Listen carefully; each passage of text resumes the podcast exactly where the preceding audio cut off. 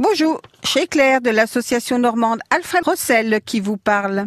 Émilienne et François, habitants de Lague à la retraite, sont très actifs dans le village. Ils s'occupent des leçons des enfants et leur racontent des histoires.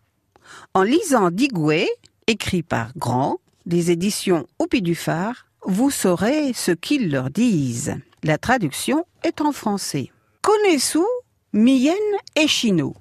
Chez deux vues à gare qui sont acheteux tirer de la faisange valie. Oh, chat, chez de radby bonnes gens, réviables et en service.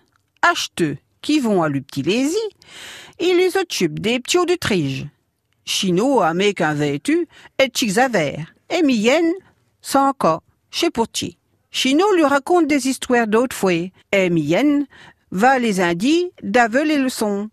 Bien entendu, ils occupent tout le petit tio, dans le voisinage.